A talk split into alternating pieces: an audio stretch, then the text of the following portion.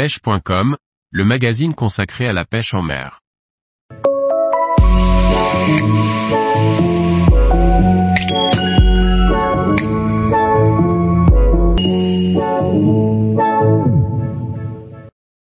Comment savoir si les hameçons d'un leurre doivent être changés?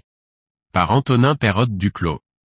Lorsque l'on pêche en mer, même si l'on prend soin de nos leurres et que l'on pense à les rincer après chaque sortie, la rouille peut s'installer. Un hameçon peut également s'émousser et perdre en efficacité. Bien que cela puisse paraître évident, il est important d'identifier les points de rouille lorsqu'ils apparaissent. Certaines parties d'un hameçon peuvent être rouillées sans entacher l'efficacité du piquant. Un revêtement est souvent appliqué sur les hameçons pour éviter qu'ils ne soient brillants, les hameçons de couleur noire en sont quasiment tous dotés.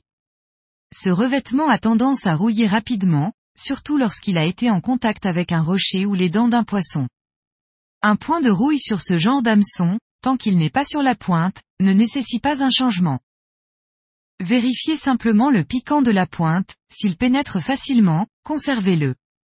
Les points de rouille apparaissent fréquemment au niveau de l'ardillon et ne sont pas gênants. Une utilisation répétée d'un hameçon en mer induit inévitablement que la pointe va perdre de son piquant. Bien évidemment, un hameçon de mauvaise qualité s'émoussera plus vite qu'un hameçon haut de gamme. Toutefois, les meilleurs hameçons du marché ne sont pas pour autant indestructibles.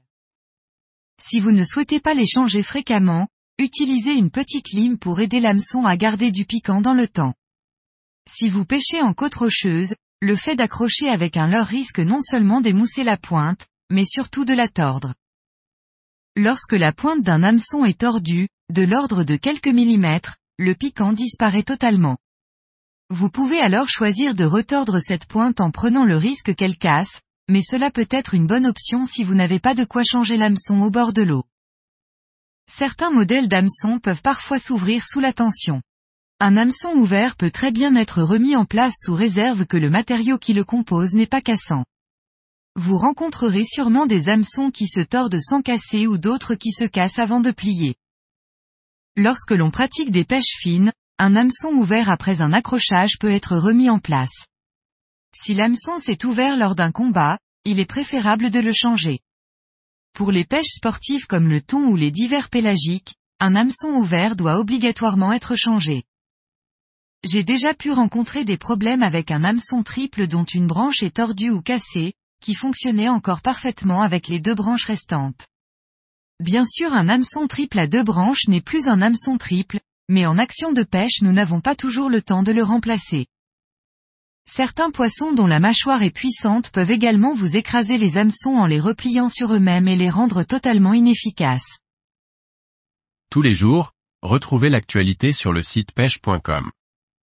Et n'oubliez pas de laisser 5 étoiles sur votre plateforme de podcast.